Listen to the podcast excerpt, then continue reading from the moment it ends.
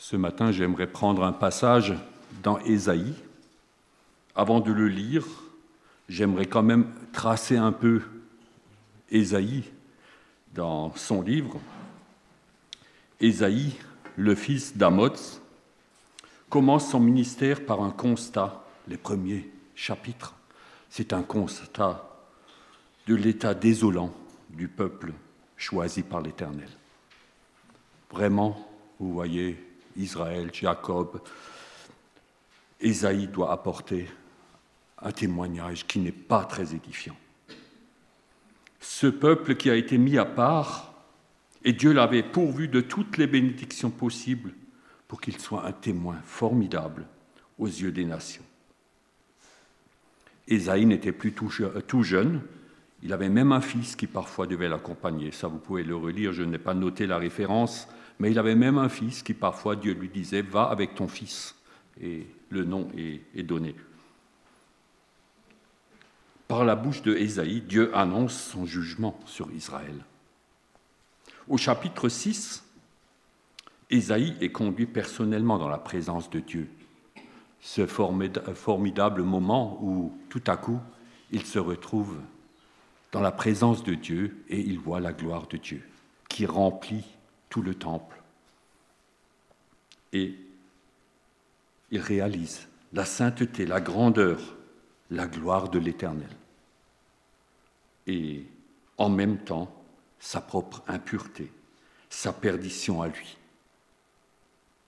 D'abord, il est porte-parole de jugement et tout à coup, cette parole est mesurée à lui-même. Malheur à moi, je suis perdu. Il constate qu'il a des lèvres impures et que le peuple aussi a des lèvres impures. Je crois que c'est toujours encore un mal pour l'humanité, les lèvres impures. Combien de fois par jour, pour chacun d'entre nous, devons-nous constater que nos lèvres ne sont pas pures? Un ange du Seigneur vient le purifier en touchant ses lèvres avec une pierre ardente prise sur l'autel de Dieu. Une démonstration de la grâce imméritée. Il a juste constaté et confessé qu'il était impur. Et l'ange vient le purifier. Isaïe, par la suite, intervient souvent auprès des rois d'Israël et de Juda en prophétisant sur un avenir imminent parfois, et sur l'issue de certaines guerres, et sur l'état de santé. Pour lire tout ça, c'est un livre magnifique. Son message est en même temps une annonce de l'intervention future du Seigneur et de la venue d'un sauveur. Plus on avance dans la lecture du livre d'Ésaïe, plus on y est encouragé à faire confiance à Dieu. C'est vraiment un encouragement dans ces passages magnifiques. À dépendre de lui. Et là, nous arrivons au chapitre 41. Dieu rappelle qu'il est l'Éternel, le premier et le même jusqu'au dernier âge, dit le, verset 4 du chapitre 41. Que la puissance des nations, leur armée devant lui, n'est que poussière et chaume et que les idoles, si belles soient-elles, ne sont que des œuvres humaines mortes. Pouvez lire ça entre les versets 1 et 8. Et à partir du verset 8, nous allons lire le passage jusqu'au verset 20. Est-ce que tout le monde entend bien?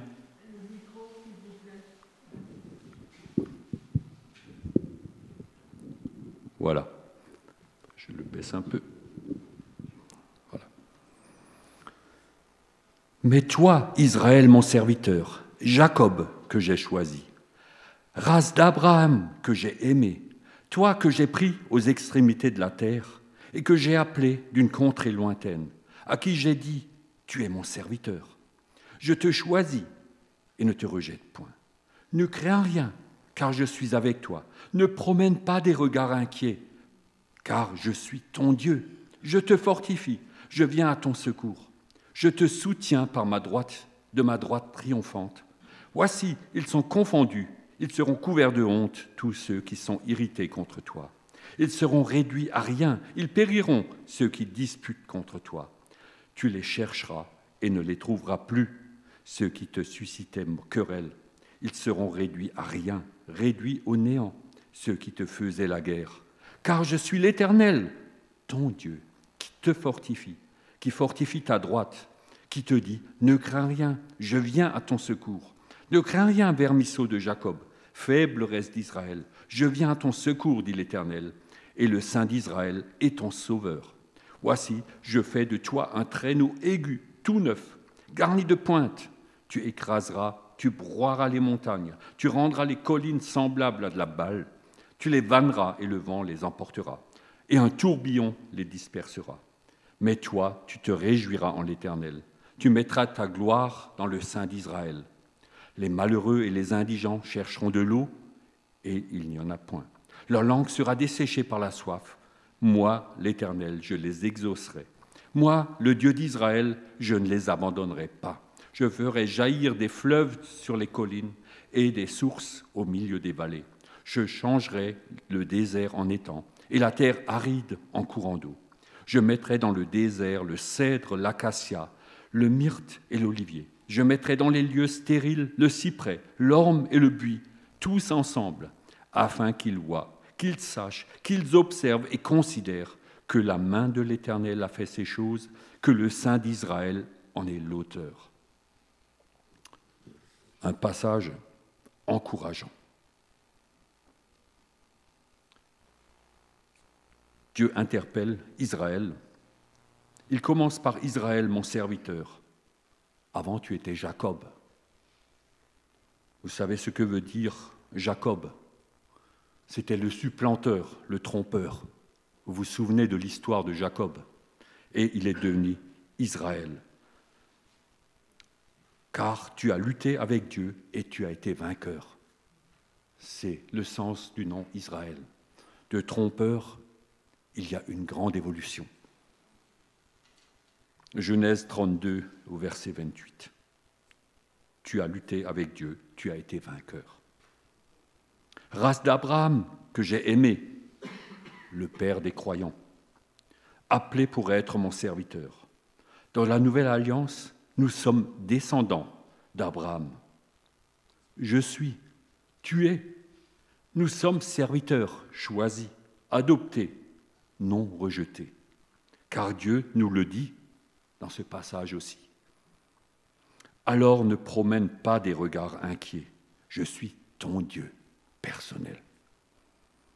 Je te fortifie, je viens à ton secours, je te soutiens de ma droite triomphante. C'est magnifique, n'est-ce pas? Mais alors, que de regards inquiets dans nos vies, dans notre Église, dans notre société contemporaine. J'aimerais lire un passage que Jésus nous a laissé dans Matthieu 6, les versets 25 à 34. C'est pourquoi je vous dis, ne vous inquiétez pas pour votre vie, de ce que vous mangerez, pour votre corps, de ce que vous serez vêtu. La vie n'est-elle pas plus que la nourriture et le corps plus que le vêtement?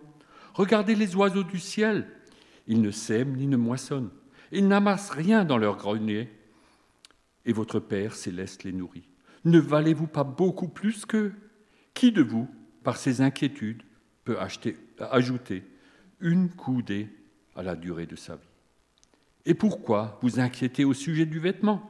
Considérez comment croissent les lys des champs. Ils ne travaillent ni ne filent. Cependant, je vous le dis, que Salomon, même dans toute sa gloire, n'a pas été vêtu comme l'un d'eux. Si Dieu revêt ainsi l'herbe des champs qui existe aujourd'hui et qui demain sera jetée au feu, au four, ne vous vêtira-t-il pas à plus forte raison, gens de peu de foi? Ne vous inquiétez donc point, et ne dites pas que mangerons-nous, que boirons-nous, de quoi serons-nous vêtus? Car toutes ces choses, ce sont les païens qui les recherchent. Votre Père céleste sait de quoi vous avez besoin.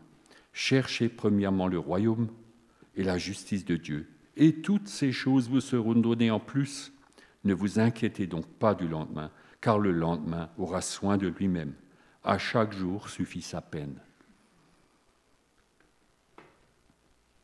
C'est un écho par rapport à ceux que Dieu a promis dans Ésaïe.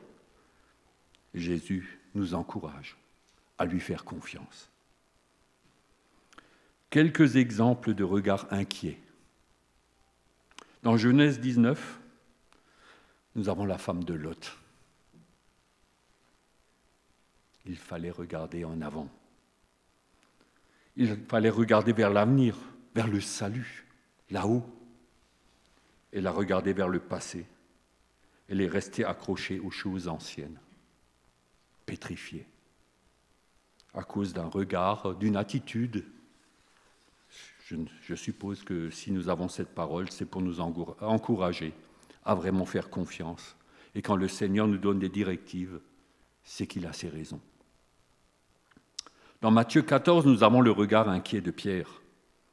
Au lieu de voir Jésus, celui qui soutient par sa droite triomphante, comme nous l'avons vu tout à l'heure, il est hypnotisé par les éléments déchaînés, alors qu'il marche sur l'eau. C'est vraiment là, les éléments, quand il les voit, et la fureur du lac devait être terrible, et il commence à couler. Sa fragilité le pousse heureusement d'instinct vers le seul secours possible. Seigneur, sauve-moi.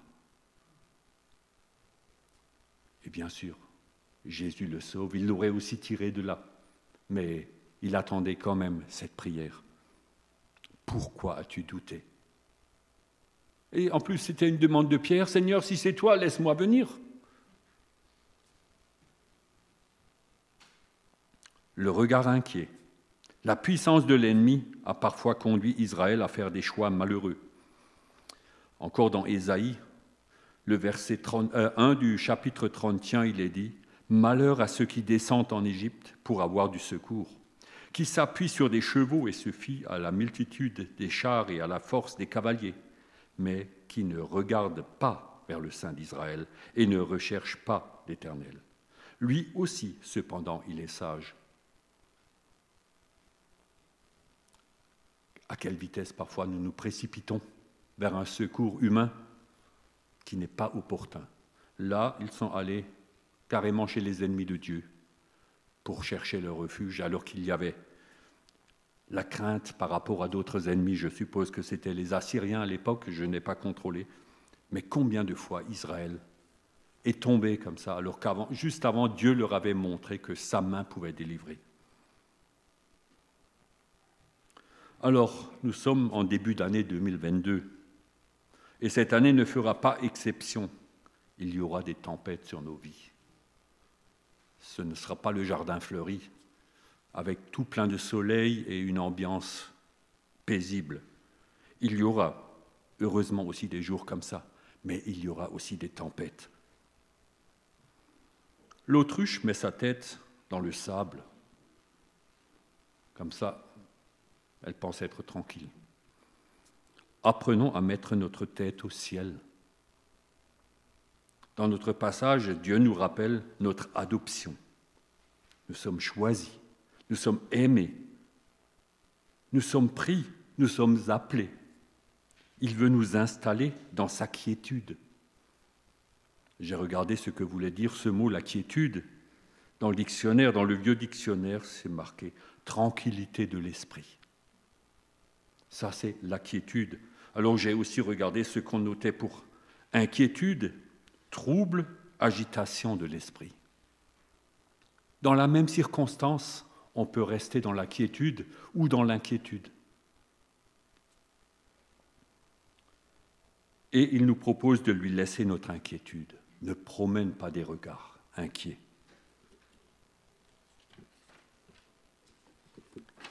Et Dieu ne s'adresse pas à des surhommes. Hein? Ah, il est fort celui-là, donc il peut même dans la tempête résister. Regardez de quoi il traite Israël dans notre passage. Vermisseau de Jacob. C'est une larve. C'est mou, hein, un vermisseau. Un ver de terre ou une larve, une larve quelconque. C'est pas très costaud. Faible reste d'Israël. Beaucoup s'étaient détournés de Dieu et ceux qui étaient restés fidèles se sentait vraiment faible, assiégé par des ennemis puissants. Ceux qui te veulent du mal seront confondus, couverts de honte. Nous l'avons lu dans notre passage. Ceux qui t'inquiètent seront réduits à néant. Ils périront. Tu les cherches et ne les trouveras plus. Ceux qui te combattent, réduits à rien, réduits au néant. Il le dit deux fois dans Ésaïe. Que notre vision de l'Éternel, du lion de Judas, de notre Seigneur et Sauveur Jésus-Christ, de notre Papa céleste, devienne de plus en plus précise. Cette énumération nous fait du bien quand nous la lisons, mais il faut que nous l'acceptions, que nous la fassions nôtre. Il est le lion de Judas, il est le vainqueur, il est le ressuscité. Et il nous a dit que nous pouvons dire Papa à Dieu, au Père. Que le Saint-Esprit nous dirige pour passer de nos inquiétudes quotidiennes à la quiétude de la présence de Dieu. Passons moins de temps soumis à la machine à inquiéter que sont nos médias et de plus en plus de temps dans la proximité de celui qui veut nous fortifier et nous secourir. Nous avons le plus grand trésor qui existe sur Terre. En sommes-nous conscients? Ce livre, c'est une puissance immense. C'est la révélation de Dieu. Et surtout, Dieu nous dit sa proximité, son amour pour nous. Dieu révélé dans un livre, Dieu accessible à chaque instant de nos vies par la prière directe. Plus besoin d'intermédiaires, de sacrifices. C'est réglé. Il veut transformer un vermisseau, un faible reste, en un outil terriblement efficace pour écraser, broyer les montagnes qui s'opposent à l'avancée de son royaume. Vous avez vu cette image? J'aurais pu m'arrêter avant, mais là, il dit je fais de toi un traîneau aigu tout neuf, garni de pointes. Tu écraseras, tu broieras les montagnes. Un vrai rabot de fer. Aujourd'hui, on dirait du tungstène, les pointes. Quelque chose d'incassable.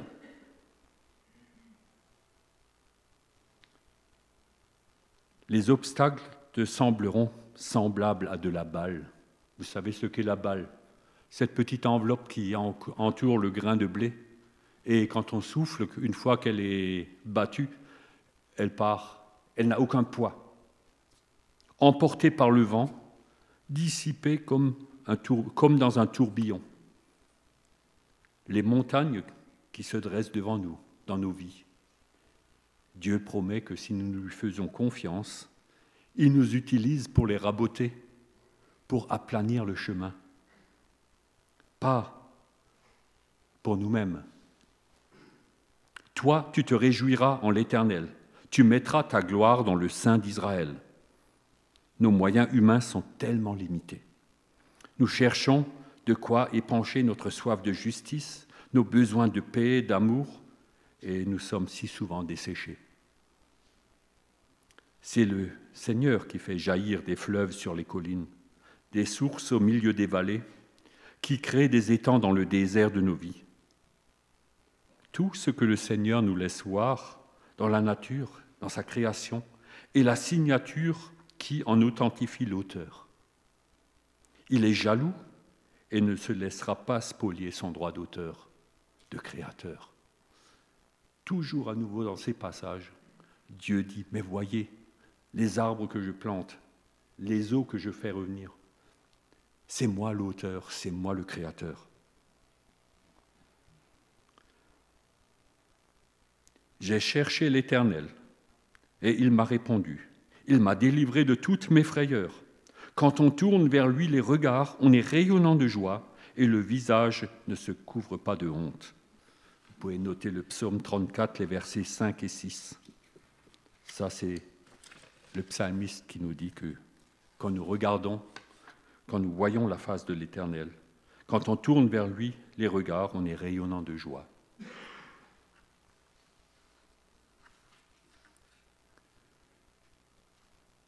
Ésaïe 41, entre autres, mais ce passage aussi, veut, veut être une invitation formidable à voir nos situations personnelles et collectives avec les yeux de Dieu.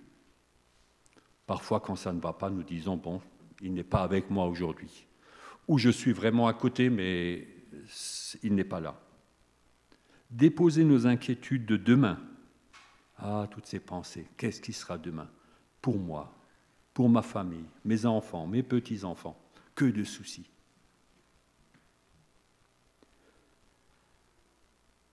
Nous devons déposer ces inquiétudes au pied de la croix. Chacun de nous a des incertitudes par rapport à l'avenir. Père, je te dépose cela.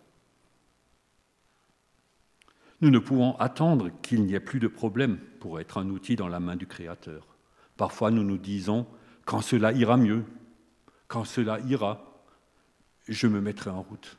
Mais là, je ne peux pas. Je suis bloqué. Il a promis de prendre soin de nous. Ne vous souciez pas de ce qu'il faudra répondre, cela vous sera donné, a dit Jésus. Le jour où on vous accusera, le jour où on mettra la pression sur vous. Ne faites pas déjà un schéma. Parfois nous faisons un plan, un schéma, et nous nous disons, voilà la réponse que je donnerai au cas où cette question tomberait. Nous sommes à 99,9% à côté, parce que la question ne sera pas formulée comme ça, et notre réponse ne sera pas adéquate dans la présence du Seigneur, il a promis de prendre soin de nous. L'inspiration d'en haut est la réponse parfaite quand nous sommes sur le front.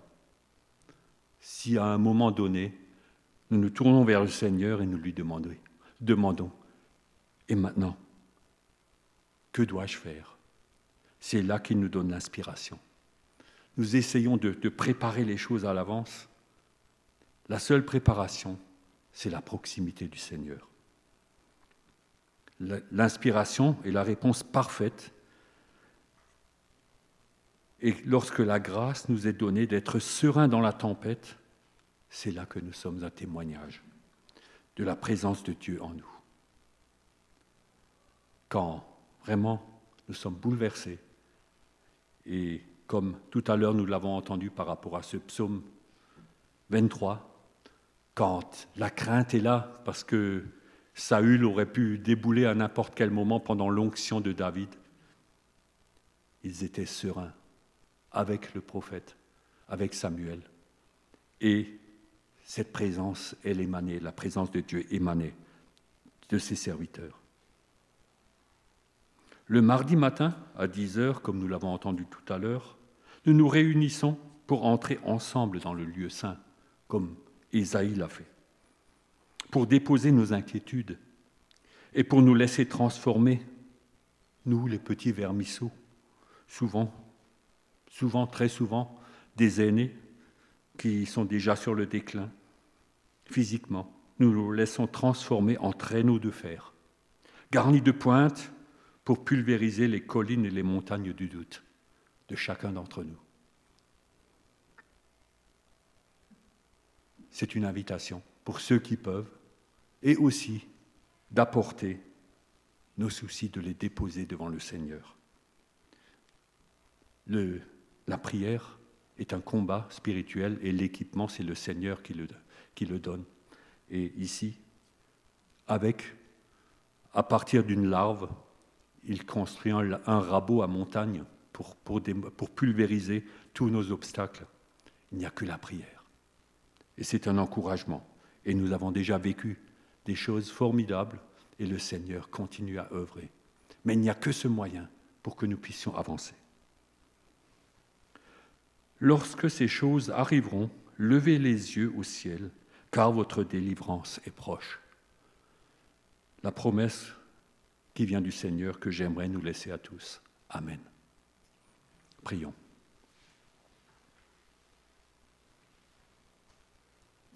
Père, que nos attentes soient de plus en plus grandes pour te découvrir, que nous ayons de plus en plus besoin, Seigneur, de voir qui tu es vraiment, que tu es le Dieu de grâce pour chacun d'entre nous, comme tu as appelé Jacob Abraham, tu nous as appelés, Seigneur. Tu nous as inscrits dans ton livre de vie. Et tu ne veux pas simplement nous garder sur une page. Tu veux que nous venions à toi, te découvrir toujours davantage. Ta toute puissance, ton amour, Seigneur. Et aussi, oui, ta capacité à nous prendre en charge. Tu connais toutes les tempêtes de nos vies, Père. Et tu sais que parfois nous souffrons beaucoup, mais tu es là. Et garde-nous dans cette quiétude, dans cette sérénité, Seigneur, qui manquera notre monde. Loué sois-tu. Amen. Nous allons chanter. Ne crains pas la tempête. C'est un chant qui est adapté, je pense, à cette parole. Et je vous encourage vraiment à lire, à relire déjà ce chapitre 41 de Ésaïe, mais aussi lisez-le jusqu'au bout, le livre d'Ésaïe. Il y a des promesses et une révélation de Dieu incroyable.